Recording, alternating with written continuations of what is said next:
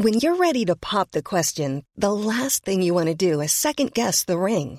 At Bluenile.com, you can design a one of a kind ring with the ease and convenience of shopping online. Choose your diamond and setting. When you find the one, you'll get it delivered right to your door. Go to Bluenile.com and use promo code LISTEN to get $50 off your purchase of $500 or more. That's code LISTEN at Bluenile.com for $50 off your purchase.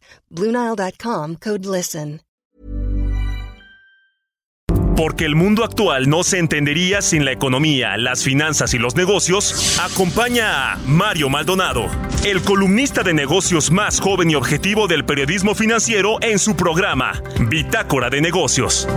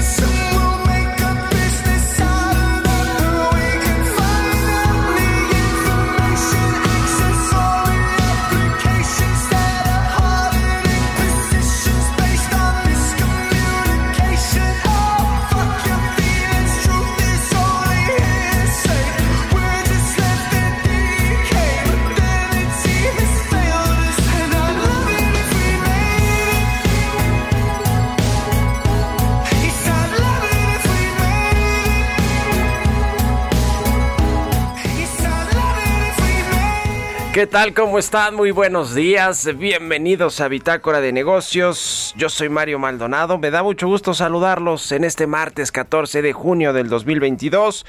Estamos transmitiendo en vivo, como todos los días, tempranito aquí en la cabina del Heraldo Radio. Gracias por acompañarnos en punto de las 6 de la mañana en estas frecuencias del 98.5 de FM en el Valle de México y en el resto del país nos escuchamos también a través de las estaciones hermanas del Heraldo Radio en Guadalajara, en Monterrey, en La Laguna, en Oaxaca, en Tampico, en Tijuana, en Tuxtla Gutiérrez, en Tehuantepec y en muchos otros lados también, en cualquier parte a través del streaming que está en la página heraldodemexico.com.mx, en, en las redes sociales de Now Media y también en el podcast a cualquier hora. Gracias por escucharnos, por darnos sus comentarios. Y comenzamos este martes, como todos los días, con un poquito de música antes de entrarle a la información. Estamos escuchando esta semana canciones de la banda británica de 1975. Se van a presentar en el Corona Capital 2022 acá en la Ciudad de México, en la capital del país. Esta canción se llama Love It If We Made It. Es el segundo sencillo de su tercer álbum de estudio, A Brief Inquiry into Online Relationships. Así que vamos a estar escuchando este martes y le entramos ahora sí a la información. Vamos a hablar con Roberto Aguilar los temas financieros más relevantes. Ayer fue un lunes negro en los mercados bursátiles, sobre todo de Estados Unidos. Y bueno, pues después de este lunes negro las bolsas rebotan con cautela a la espera de la Reserva Federal. Ayer que se conoció este dato de la inflación, bueno, desde la semana pasada pues no le ha caído nada bien a las bolsas, a los mercados y ayer pues fue un lunes negro eh, para las bolsas en Estados Unidos y para México también. La recesión en Estados Unidos no sería profunda ni prolongada, advierte el banco de inversión Morgan Stanley, y el dólar estadounidense alcanza un nuevo máximo de 20 años. Le vamos a entrar esos temas con Roberto Aguilar, vamos a hablar también con Ernesto Farril de Bursamétrica sobre precisamente la inflación global que se aceleró a niveles pues no vistos por ejemplo en Estados Unidos hace 40 años y puede aumentar más todavía. No ha llegado el punto máximo o el punto de inflexión para los precios en el mundo la inflación en el caso de México y de Estados Unidos por supuesto ¿Qué implicaciones tiene? Pues muchas, muchas y las vamos a platicar con Ernesto Farril. Vamos a presentarle también una entrevista que hicimos ayer con el, ex, eh, con el canciller mexicano Marcelo Ebrard. Tiene que ver con el asunto de la cumbre de las Américas, la política exterior, el control de armas y también el tema político, el meeting del domingo en Toluca al que asistió Marcelo Ebrard, una de las tres corcholatas, por lo menos ya se dejó ver de las que Morena piensa que pueden competir por la candidatura al 2024, la presidencial. Claudia Sheinbaum, Adán Augusto López y Marcelo Ebrard. Le vamos a eh, presentar parte de, lo que nos dijo sobre si va o solo o no eh, con el 24, va con Morena o con otro partido, probablemente. ¿Qué nos dijo el canciller mexicano? Le vamos a presentar parte de esta entrevista y también vamos a hablar con Guillermo Rosales de la Asociación Mexicana de Distribuidores de Automotores. Se agrava la importación de autos chocolate, los autos usados con la suma de Puebla este decreto de regularización. Le vamos a entrar a esto y a cómo pues anda la industria en términos de ventas, de producción, de exportaciones. A todo esto le vamos a entrar hoy aquí en Bitácora de Negocios, así que quédense con nosotros. Son las 6 con 10. Vámonos con el resumen de las noticias más importantes para comenzar este martes con Jesús Espinos.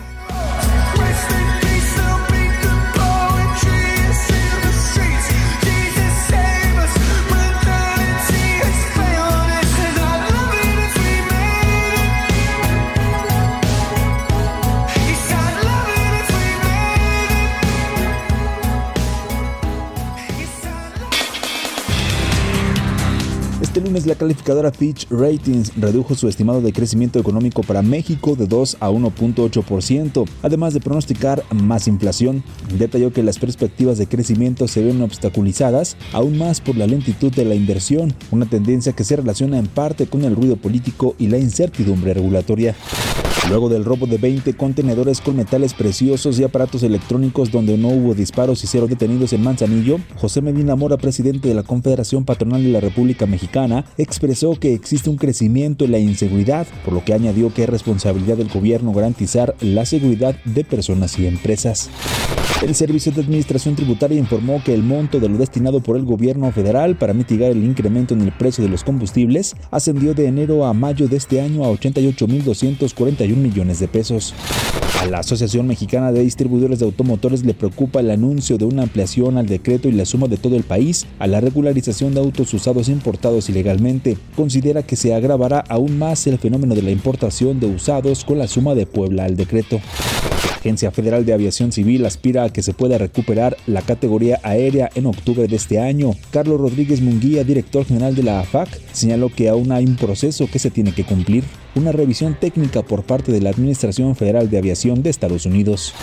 En mayo, la Asociación Nacional de Tiendas de Autoservicios Departamentales registró un alza en ventas del 11.3% a tiendas comparables, que son aquellas con más de un año en operación, y a totales del 13.6%, lo que significó el segundo mejor quinto mes del año desde que se tenga registro histórico, solo detrás del 33.9% y 36.5% de crecimiento que se reportaron el año pasado.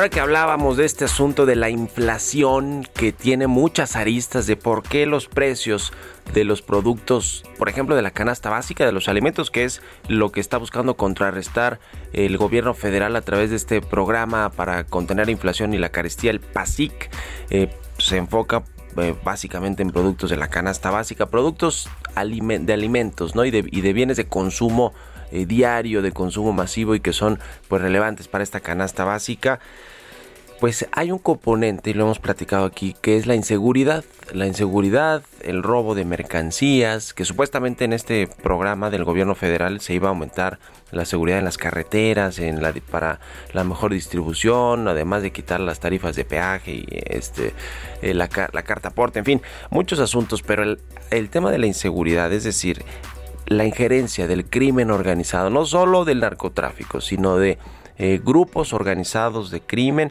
que eh, pues roban alimentos eh, en muchas ciudades, estados de la República Mexicana, localidades vamos a decirlo, pero incluso ciudades que no son tan chiquitas, no son rancherías pues o localidades tan pequeñas, el crimen organizado controla la venta de productos. Estamos hablando de productos de estas grandes empresas de consumo como Bimbo, como FEMSA, como Coca-Cola, Lala, eh, PepsiCo, todas estas los eh, adquieren estos productos, se los compran al precio más bajo que se los pueden comprar y después ellos lo distribuyen en las localidades. Bueno, hoy en los medios de comunicación, en dos periódicos nacionales, en el Universal y el Reforma, habla de cómo en eh, Guerrero el crimen organizado dejó sin pollo a la capital, a Chilpancingo, desde hace una semana.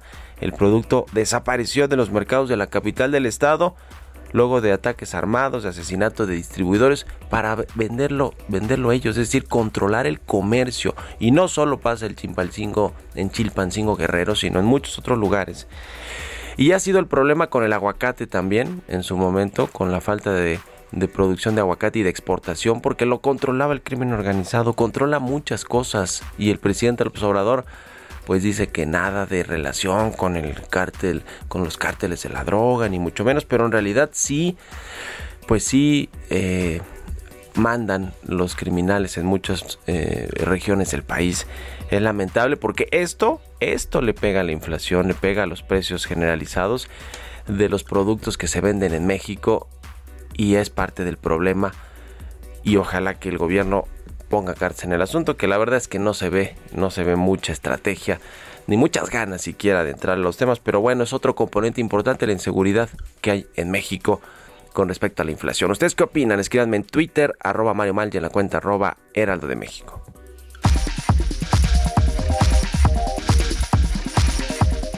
Roberto Aguilar ya está con nosotros. Mi querido Robert, buenos días. ¿Cómo estás, Mario? Me da mucho gusto saludarte a ti y a todos nuestros amigos. Pues vaya, resaca la de los mercados el día de ayer.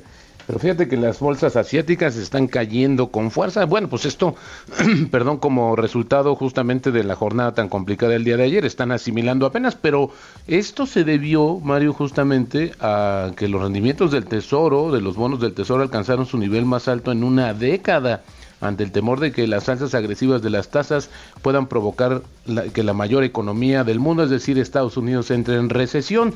Europa y justamente los mercados estadounidenses reportan un ligero rebote de sus bolsas a la espera de datos económicos y también la decisión monetaria de la Fed, es decir, rebotan pero con cautela.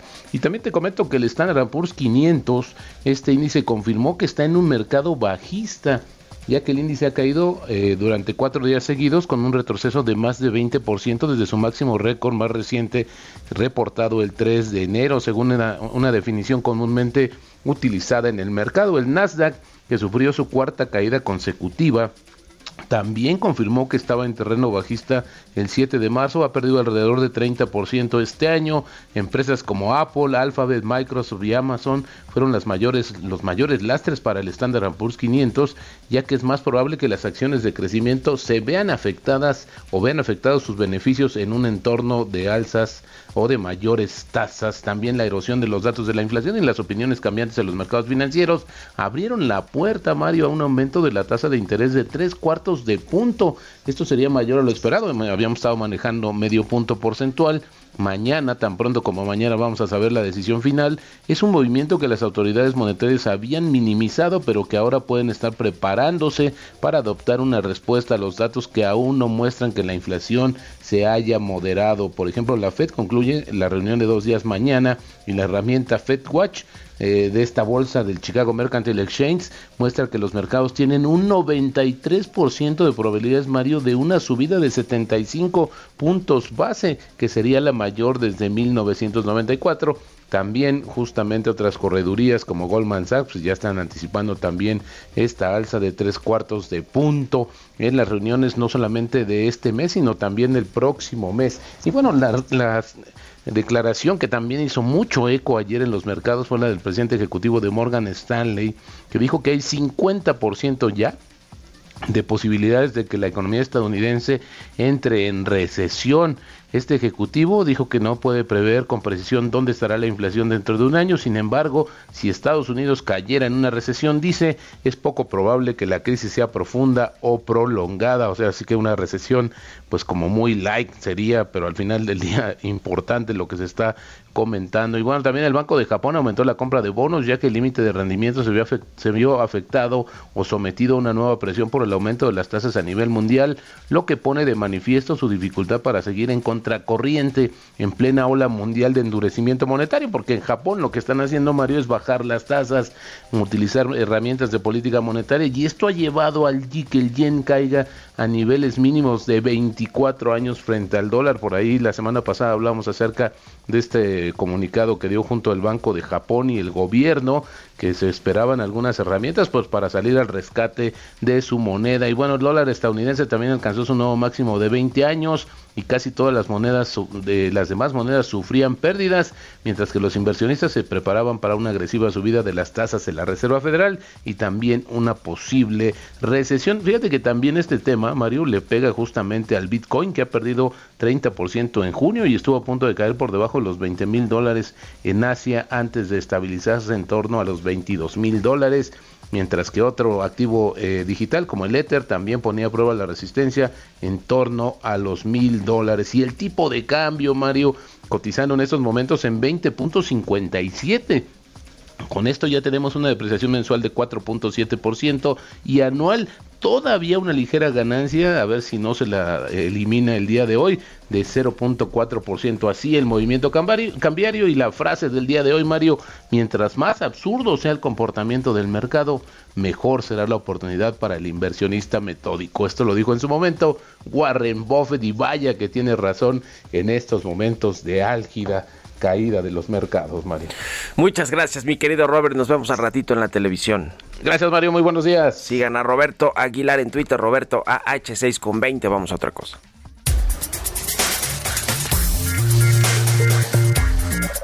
La inflación en el mundo, eh, ya les decía, la semana pasada se conocieron los datos de México y Estados Unidos, prácticamente pues altísimos los dos, no se veían en décadas eh, y bueno, un puntito porcentual arriba la inflación de Estados Unidos que la de México, donde sí hubo mucha dispersión de dinero, de liquidez, de inyección de liquidez a la economía por el COVID. En México no fue el caso, pero tenemos una inflación altísima. Vamos a platicar de los efectos que tiene esta inflación alta y qué es lo que la está generando. Como todos los, martes con Ernesto Farr, el presidente del Grupo Bursamétrica. ¿Cómo estás, Ernesto? Buen día. ¿Cómo te va, querido Mario? Muy buenos días a ti a todo el auditorio. Pues la inflación global se aceleró y puede seguir aumentando. ¿Qué implicaciones tiene?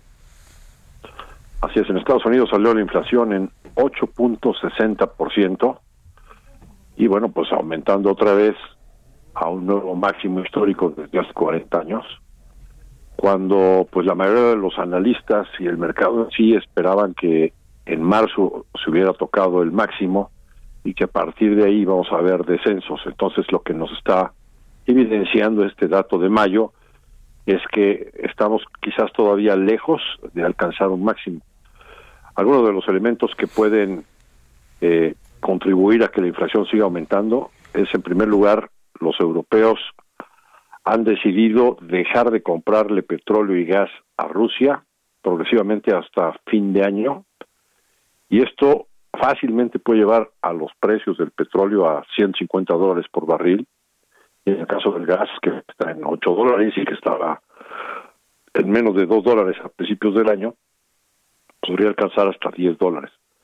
Entonces, la energía va a ser una fuente de inflación. El, el otro gran sector de precios está en los alimentos. Los granos han subido por eh, por los bloqueos que hace Rusia a la salida de granos en los puertos de Ucrania. Pero ahí se está bloqueando lo que ya está cosechado.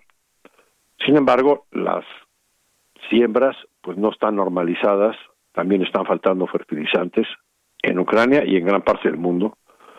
Y entonces el, problema de alimentos todavía puede ser mayor al que hoy tenemos.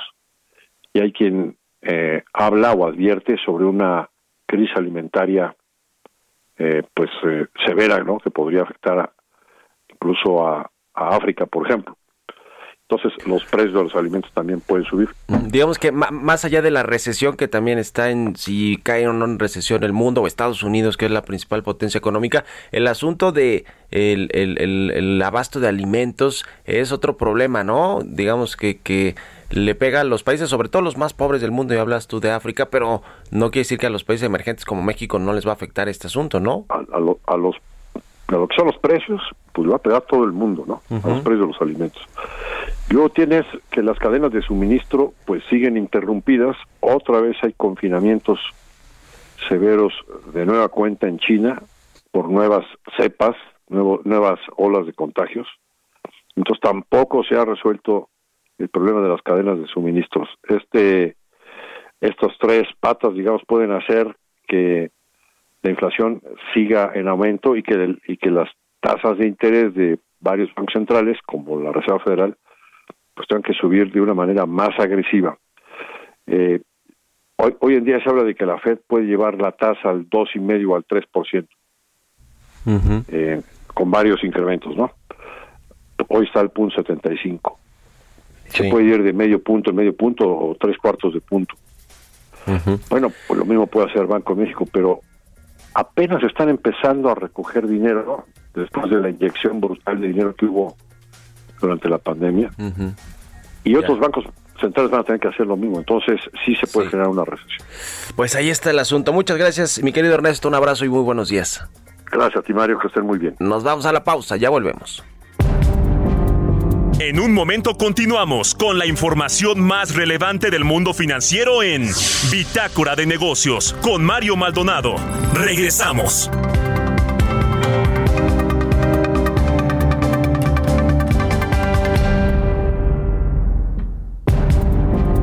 Estamos de vuelta en Bitácora de Negocios con Mario Maldonado.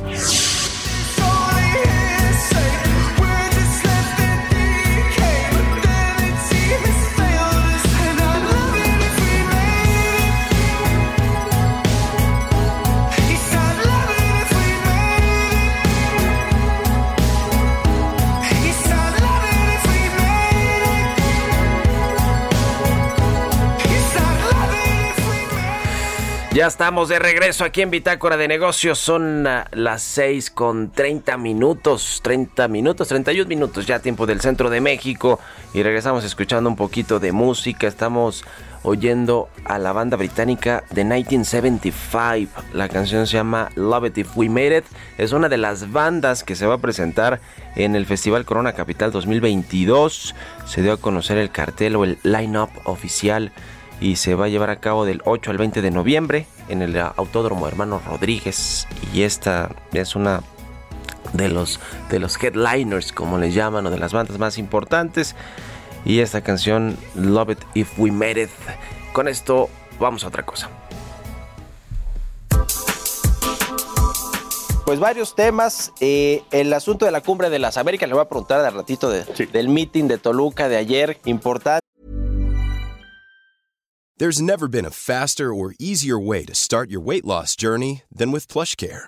PlushCare accepts most insurance plans and gives you online access to board-certified physicians who can prescribe FDA-approved weight loss medications like Wigovi and Zepbound for those who qualify. Take charge of your health and speak with a board-certified physician about a weight loss plan that's right for you. Get started today at plushcare.com slash weight loss. That's plushcare.com slash weight loss. plushcare.com slash weight loss. Pero, ¿cómo le fue en la cumbre de las Américas? ¿Qué Mira, rescata? La, cumbre estuvo muy interesante. Yo diría, ¿qué rescataría? Primero, el interés del presidente Biden de escuchar América Latina y el Caribe. eh, no, es, no es lo habitual. A- Muchas veces Estados Unidos no nos hacen tanto caso al conjunto de los países de América Latina y el Caribe. Entonces, primero, eso. Segundo, se llegó a algunos acuerdos interesantes. El acuerdo para la prosperidad de las Américas. Vamos a tener ahora reuniones de seguimiento para una serie de medidas, pero tiene que ver con la recuperación económica de todo el continente. Eh, el otro tema, ponernos de acuerdo en cuanto a que no se excluye a países, es mejor hablar con los diferentes gobiernos y si se tiene alguna diferencia, pues decir cuál es. Sí. Bueno, eso también. Eh, y el otro tema respecto a la relación entre México y Estados Unidos, aproveché para tener una reunión con Anthony Blinken. También hicimos una reunión trilateral con Canadá, que es el otro socio de México en el caso de Norteamérica. Y ahí se derivan varias cosas. En julio estaremos en una reunión o visita del presidente López Obrador al presidente Biden en Washington Sí. para los temas de los dos países. Y eh, tendremos en diciembre la cumbre de líderes de América del Norte, que son presidente Biden, primer ministro Trudeau, presidente López Obrador, acá en México. Entonces, son buenas noticias para ¿Qué, nosotros. qué le comentó Joe Biden, presidente de Estados Unidos, en corto? estu- estu- se publicó una fotografía, intercambiaron ahí varios comentarios. ¿Qué, qué le preocupa? ¿Le dijo algo de que no fue el presidente López Obrador a la cumbre? Bueno, fue muy amable. Él, él es una muy buena persona, la verdad. Muy amable, muy- es muy respetuoso con México. Me, le mandó, me pidió que le mandara saludos al presidente López Obrador eh, y que se veían pronto en julio. sí, sí, sí. Y, en fin, muy afectuoso, muy, muy, buen plan. y, y eso lo demostró en toda la cumbre. México sigue puntualmente en eh, que se refunde la, la OEA, la Organización de Estados Americanos. Usted ha hablado, canciller, de todo el sistema eh, eh, Mira, 20 de- hablamos 32 países. 20 coincidieron en las posiciones que nosotros estamos diciendo. Es decir, eh, es muy generalizado en América Latina y el Caribe este sentimiento. Sí. Entonces, la Organización de Estados Americanos, ¿a qué se dedica? Observaciones electorales. No lo sacas de ahí. Eh, Querían hasta sacar un certificado. Hazme todo el favor. Sí, sí. Entonces, a estas alturas, nosotros, ¿qué desearíamos? Por ejemplo, cuando fue la crisis, eh, bueno, la dificultad que tuvimos ahora con la pandemia, pues que nuestra, la organización que tengamos, como le queramos poner, sea la que encabece que todos tengamos vacunas, nos ayude a conseguir las vacunas, por ejemplo, ahora la recuperación económica y no tener una institución que está dedicada a supervisar las elecciones de otros, porque pues para eso cada país tenemos cómo supervisarla, ¿no? En fin, entonces, 20 países de 32, en resumen, plantean, oigan, vamos a hacer otra cosa. Necesitamos una organización que sí responda pues a este nuevo siglo. Además tenemos pues una guerra en Europa, la invasión de Rusia a Ucrania. Sí. Tenemos una competencia muy fuerte entre China y Estados Unidos. China es un país que está eh, tiene un avance tecnológico muy muy importante. Entonces tenemos que también tomarlo en cuenta. En fin, hay, hay una nueva economía en el en el Pacífico o en el Indo-Pacífico. Entonces todo eso requiere que tengamos una organización diferente. Bueno, eso es lo que se planteó. ¿Qué vamos a hacer? Pues resolverlo de aquí a la próxima cumbre, ¿no? Sí. En esos tres años, por resolverlo. Ahora también pasa porque el bloqueo a Cuba no funciona, las sanciones a otros países, en el caso de América, no han funcionado. Entonces, son decisiones de Estados Unidos, pero le dimos un punto de vista a los países de América Latina y el Caribe. 20, cuando menos que yo escuché, de 32, así lo manifestaron. ¿México quiere estar hoy más cerca de Estados Unidos o de Latinoamérica, Centroamérica, países Bueno, como Estados Cuba, Unidos, Venezuela, eh, Nicaragua? es que no, no hay esa dicotomía, yo no veo esa dicotomía. Estados Unidos es nuestro socio principal, es un hecho. Y además es una ventaja de México, no tenemos por qué renunciar a ello. Pero eso no significa que tú no tengas o no te sientas o no pongas atención en que eres parte de América Latina y el Caribe, eh, en muchos sentidos. Entonces, no hay una dicotomía, no necesitas ser un, un país que carezca de política exterior. Más bien la política exterior de México, en muchos, no solo para América Latina y el Caribe, sino en relación a muchos problemas Sí, del sí, mundo, es una de las cosas que más valor le da a México y a la alianza entre México y Estados Unidos. Hablando de estos temas de sumisión, México de pronto era visto así, canciller, como que Estados Unidos era el que le tiraba línea para ciertas políticas, para ciertas cosas.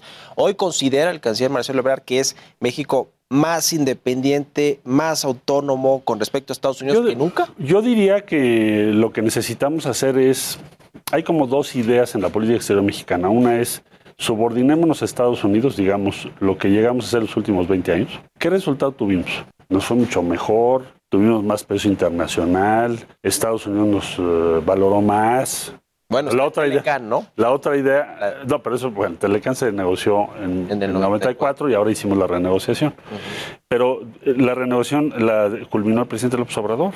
A mí me tocó estar en la reunión claro, Entonces, pero lo que voy es, eh, el pensar que te va a ir muy bien si tu política exterior deja de existir y te subordinas por completo a Estados Unidos es un error estratégico. Entre otras cosas porque nosotros no necesariamente tenemos las mismas visiones que Estados Unidos. Bueno, ahora, ¿qué es lo que estamos haciendo ahorita? Tienes uh, la integración económica, tienes una muy buena relación con Estados Unidos todos los días. Yo dedico el, no te miento, el 70% del día a temas que tienen que ver con Estados Unidos infraestructura fronteriza, eh, el, diálogo económico a alto nivel. Mañana viene, bueno, llega hoy John Kerry, mañana tenemos reunión con él. Entonces es una relación muy intensa, muy cercana, pero donde tú tienes que tener tu propia personalidad. México es un país que tiene que tener su propia política exterior. Eh, ¿Se mantiene el tema de que la mejor política exterior es la interior? La política exterior va a ser más vigorosa o más eficaz en la medida en que tu gobierno tiene respaldo en el interior de su país. Si no, te vuelves un país muy débil. Es lo que quiere decir el presidente. Sí, sí, sí. Eh, Marcelo Ebrard se ve como el bombero, el apagafuegos, porque no solo están los temas de política exterior, sino los de política interior, porque el presidente le tiene mucha confianza y le encarga muchos temas. ¿Así se ve también Marcelo Ebrard? Pues yo me veo como alguien que eh, comprometido en, contribuir a que el gobierno le vaya bien, porque si le va bien al gobierno, le va a ir bien a México. Entonces, si el presidente me dice, oye, hay que ver, por ejemplo, el tema de vacunas, pues por supuesto que lo voy a ver hicimos todo lo que en nuestras manos estuvo para conseguirlas y así sucesivamente. Eh, en todos los temas en los que yo pueda contribuir a que el gobierno sea exitoso, lo voy a hacer. ¿Cómo les fue ayer en el meeting de Toluca? fue interesante, el, presidente del partido, Morena, nos dijo cuáles eran los o qué tiene pensado hacer para el Estado de México, para Coahuila y después para el 24, aunque no dio todo el detalle, no dio todo el detalle, pero más o menos entendimos que bueno va a ser similar el, método. También nos eh, anunció que van a renovar congresistas y varios órganos del partido, el consejo, etcétera, etcétera, cómo se va a hacer. Entonces lo vi como un buen gesto, porque nos invitaron a gobernadoras, gobernadores y algunos miembros del gabinete como tu servidor y otros que estaban por ahí.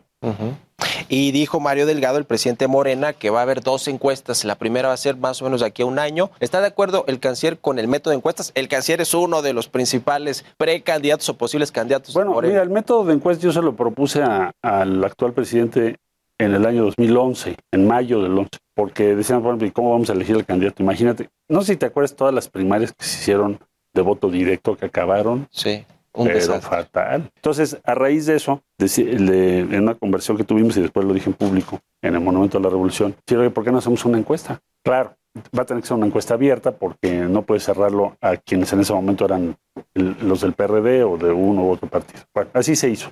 Entonces yo creo que la encuesta, si se hace bien y tienes una encuesta confiable y creíble, pues no tiene por qué ser un problema.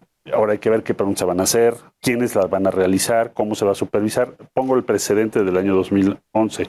2011 cada uno de nosotros propuso a una empresa de nuestra confianza y se nombró una tercería supervisora que supervisó los trabajos de las otras dos. Entonces, eh, eh, al final del día, también convenimos cinco preguntas. Yo le gané dos, él me ganó dos. En la quinta pregunta, él me ganó por, no me recuerdo exactamente el porcentaje, pero eran menos de dos puntos. Y pude haber alegado, ah, no, es que el margen, eh, ya sabes, ¿no? El margen de error. Pero como habíamos convenido el método y lo habíamos supervisado, yo pensé que no, sentí que no tenía yo, no tendría yo razón de cuestionar algo que era el producto de un método que yo mismo había probado y que nada más iba a provocar una división. Entonces no tiene por qué haber problemas si la encuesta es creíble, es confiable y tienes participando a las diferentes personas interesadas en eso. Ayer en este meeting de Toluca se envió un mensaje de unidad, por lo menos escuchamos allí a varios personajes importantes del partido. Este pacto de no agresión se va a mantener de aquí a un año que comiencen las encuestas. Yo así lo leí como un pacto de no agresión de unidad de todos los posibles candidatos. Pues yo, creo que tiene que haber eh, pues un respeto mutuo. Ahora, yo ayer hablaba, decía, a ver, ¿qué, ¿qué es lo que determina que tú tengas unidad o no unidad en un proceso sucesorio que ya he visto muchos, de diferentes tipos? Primero, que haya respeto a los diferentes participantes o las corrientes que se quieran de pensamiento. Lo, segundo, que haya suelo parejo quiere decir que no haya favoritismo, porque si hay favoritismo se envenenan los procesos. Es lo que he visto toda la vida. Cuando hay mano negra, mano negra o, no tan negra, sino muy visible, pues lo que vas a hacer es envenenar el proceso, vas a complicarlo. Y luego que se respete la encuesta, que realmente sea una encuesta verificable y pública. Marcelo Ebrard va a estar en la boleta del 2024 a como dé lugar. Voy a participar con mi partido, ¿no? A como dé lugar, las cosas a como dé lugar te llevan casi al oportunismo, ¿no? O sea, yo voy a hacer cueste lo que cueste. Imagínate nada más qué, qué arrogancia, ¿no? Sí, sí. Entonces, pues no tampoco. no, no, no, pero va lo que vamos a hacer es voy a participar, por supuesto que sí voy a participar. Ahí está, estamos ya respetando lo que la ley dice, ¿no? Eso sí. Y por Morena, porque a ver, canciller, hay muchos partidos que ustedes lo, lo ven muy bien como probablemente para llevárselo, ¿no? Ciudadanos habla del verde. No, pero yo, yo formo parte de un gobierno, formo, mira, yo hace 20 años 22 años. Decliné, en el caso de la Ciudad de México, era yo candidato a jefe de gobierno, para apoyar a Andrés Manuel. Le dije, sabes que te voy a apoyar, porque tú puedes ganar ahorita. Y tu programa o tu forma de pensar coincide con la que yo tengo. Eso hace 22 años. Entonces imagínate ahorita decir, oye, no, fíjate que ya no pienso así ahora pienso otra cosa. No, pues ahí estamos. Somos parte del gobierno, estamos trabajando, somos parte de esta transformación y de los resultados que tiene. En las pláticas que ha tenido con el presidente, que son muchas y para diversos temas, cuando se habla de la elección del 24, ¿qué comenta el presidente? sobre esto no he hablado con él. No hemos tenido conversación sobre el 24. A lo mejor algún día la tendremos, pero hoy por hoy no. Que suceder.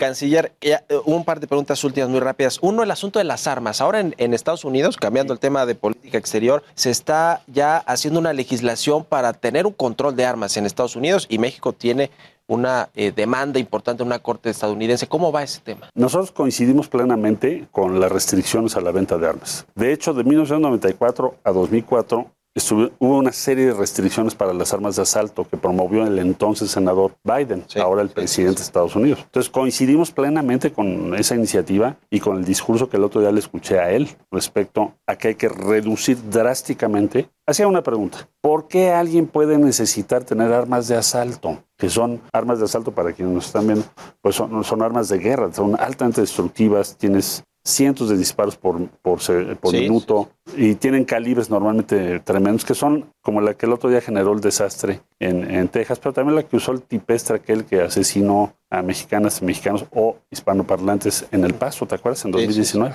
Entonces, la pregunta del presidente Biden se me hace muy pertinente. Nuestra demanda en qué está? Está ya en la Corte, ya presentamos nuestros alegatos, nuestros argumentos, y ahora estamos eh, esperando la resolución de la Corte para el siguiente paso en el procedimiento ya instaurado por parte nuestra. Ya te confieso que estamos preparando otras respecto a diferentes tipos de acontecimientos que nos afectan, que demuestran el vínculo estrecho. Si allá se venden, vaya, es más fácil para un menor de edad comprar un arma de asalto, fíjate lo que estoy diciendo, que una cerveza en Estados Unidos. Por último, el tema de las reuniones que ha tenido el embajador Ken Salazar con el presidente del observador. Se han tratado muchos temas de posibles litigios por el, de, respeto a los contratos, al Estado de Derecho, algunas empresas. También se habla de inversiones y es lo que le quiero preguntar. Pero ha habido muchas reuniones ya. El embajador Ken Salazar lleva a los empresarios. Tenemos, yo he estado en casi todas esas reuniones y el interés que ha tenido el presidente es escuchar a las empresas para ver cuáles son sus argumentos y tratar de encontrar soluciones. Yo he visto muy positivas esas reuniones en general eh, han sido útiles y también darle oportunidad a las empresas que presenten sus argumentos, ¿no? Sí. Entonces, hay a veces empresas que pues, no tienen argumentos buenos, pero hay otras que sí tienen argumentos atendibles y el presidente ha, tomado la decisión de que se atiendan argumentos razonables. Entonces, eso va a ser muy bueno porque va a traer inversiones a México relevantes. Pues, canciller Marcelo Ebrard, le agradezco muchísimo que haya estado gracias aquí. Gracias a ti y mucho éxito, ¿eh? Muchas gracias. Mario. Gracias, canciller. Es el secretario de Relaciones Exteriores de México.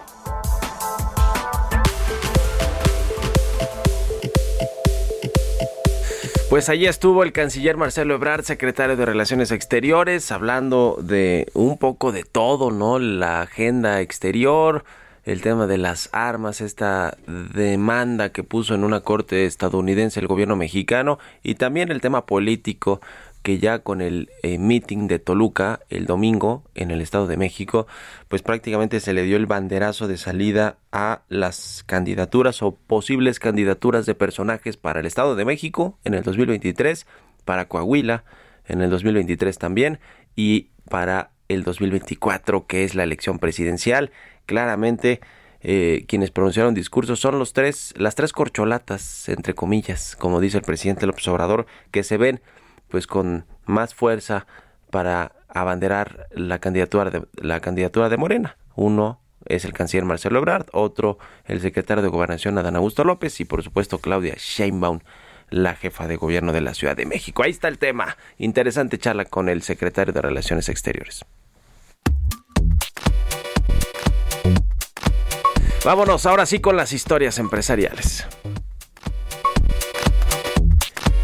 Arca Continental. Vamos a hablar de esta empresa que concluyó de manera exitosa su emisión de bonos por 4.350 millones de pesos. Se está financiando en el mercado de deuda Arca Continental y bueno, pues obtuvo esta transacción eh, tasas de interés más bajas obtenidas por un emisor corporativo. Nos, nos explica y nos cuenta de esto Giovanna Torres.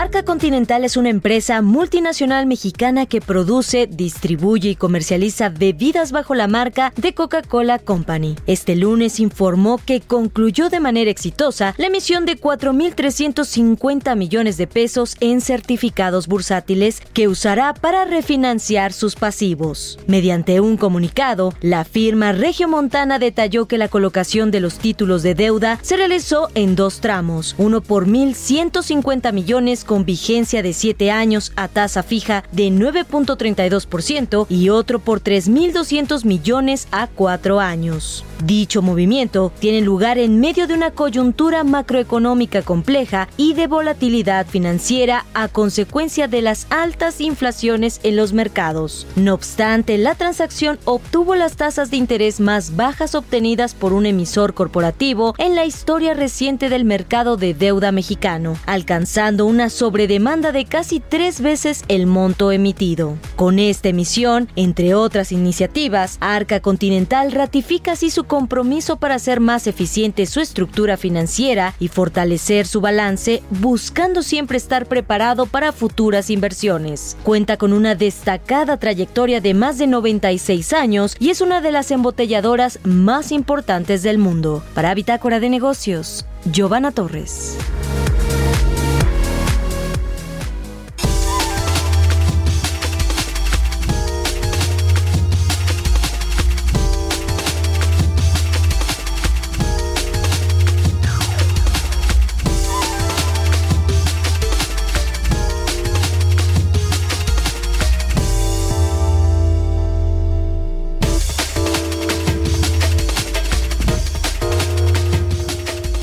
Bien, le platicábamos sobre el sector automotriz que pues sigue sufriendo por el tema del desabasto de algunos de los componentes como los microprocesadores o los chips para fabricar autos. Ya se ha recompuesto un poquito la, la cadena de suministro, pero sigue eh, habiendo problema en general con las cadenas de abasto de suministro a nivel global.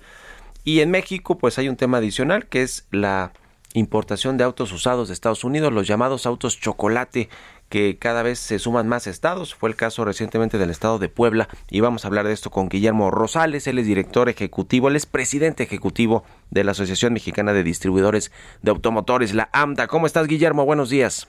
Muy buenos días, Mario. Qué gusto saludarte. ¿Cómo va la industria primero? Danos un pulso de cómo está el sector, la industria automotriz, por favor, para entrar en materia. Tal cual como describes, la industria automotriz a nivel mundial continúa en los desajustes eh, provocados eh, por la insuficiencia eh, de componentes, principalmente los microchips, no únicamente estos procesadores, sino otros componentes que también se han retardado su producción, además de que persisten los desajustes en la cadena logística y todo esto agravado por la situación causada por la invasión de Rusia a Ucrania, que ha generado, además de mayores eh, desajustes logísticos, también incrementos en materias primas y en los precios de la energía. Y todo esto pues, está incidiendo en nuestro mercado. Al cierre del mes de mayo traemos una caída del 0.3% en comparación con el mismo periodo del año pasado y eh, la perspectiva hacia el resto del año es de estancamiento. Estancamiento, ya decíamos, también hay un asunto con los autos usados que se importan de Estados Unidos, los autos pues chatarra o los chocolate que llegan a México. Se emitió un decreto en, semanas, meses pasados para permitir la importación de estos vehículos, digamos, pues con, ahora sí que con todas las de la ley que se podrán regularizar acá en México y cada vez se van sumando más estados. Yo comentaba del estado de Puebla, que por cierto exporta muchos eh, migrantes mexicanos, esa es la realidad. Y, bueno, pues es uno de los que podría inundar también el mercado mexicano con estos autos, eh, Guillermo. Así es, eh, se anunció el día de ayer por parte de la Presidencia y la Secretaría de Seguridad Pública y Protección Ciudadana que a partir de la semana próxima se incorporará a Puebla, a las entidades que se permite la regularización. Y si bien es cierto que la entidad eh, tiene una eh, base tradicional de migrantes, la realidad es de que el parque vehicular de Puebla no tiene una incidencia significativa de vehículos ilegales, son focos que se encuentran concentrados. Lo que sí existe es una alta contribución de la industria automotriz a la economía de la entidad, es el principal eh, generador de empleo y de actividad económica y atracción de inversiones, con lo que estamos dando pues un golpe a una industria que se ha caracterizado por ser, repito, el pilar de la economía en Puebla.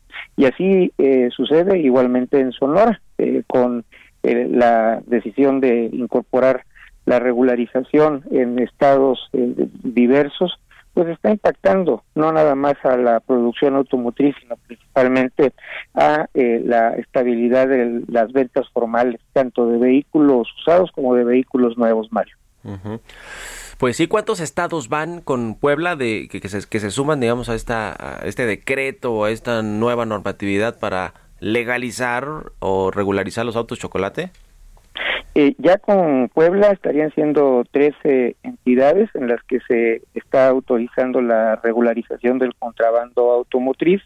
El riesgo, Mario, pues es la incertidumbre en la que ante eh, cada eh, gira presidencial se le ocurre al señor presidente López Obrador autorizar a diestra y siniestra esta eh, regularización del contrabando y lo que ha eh, venido ocurriendo desde el 19 de enero que se publicó el decreto que fomenta la regularización de los vehículos usados de procedencia extranjera es que se ha incrementado el flujo del contrabando. No ha habido ninguna acción para sellar la frontera y eh, es una espiral en la que se viene acumulando y viene presentándose este eh, problema. No se ha solucionado ninguno de los eh, problemas que se pretendió hacer con esta regularización. Ya, pues ahí está el asunto y bueno, pues ahora los autos también que han subido de precios han tenido la inflación precisamente por todo este contexto adverso. A ver si luego platicamos más a detalle de eso y te agradezco por lo pronto estos minutos para el Heraldo Radio Guillermo Rosales, presidente ejecutivo de la AMDA. Gracias y buenos días. Muy buenos días y yo soy el que te da las gracias. Que estés muy bien. Con esto los despedimos. Gracias a todos ustedes por habernos acompañado este martes aquí en Bitácora de Negocios. Se quedan en estas frecuencias con Sergio y Lupita y nosotros nos vamos a la televisión, al canal 8 de la televisión abierta, a las noticias de la mañana y nos escuchamos aquí mañana tempranito a las 6. Muy buenos días.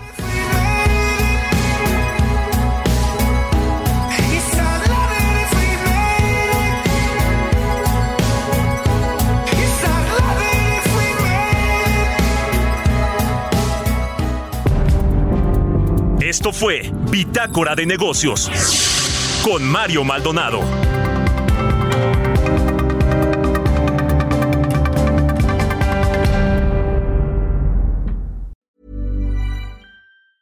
Mom deserves the best, and there's no better place to shop for Mother's Day than Whole Foods Market. They're your destination for unbeatable savings, from premium gifts to show-stopping flowers and irresistible desserts. Start by saving 33% with Prime on all body care and candles. Then get a 15-stem bunch of tulips for just $9.99 each with Prime. Round out Mom's menu with festive rosé, irresistible berry chantilly cake, and more special treats. Come celebrate Mother's Day at Whole Foods Market.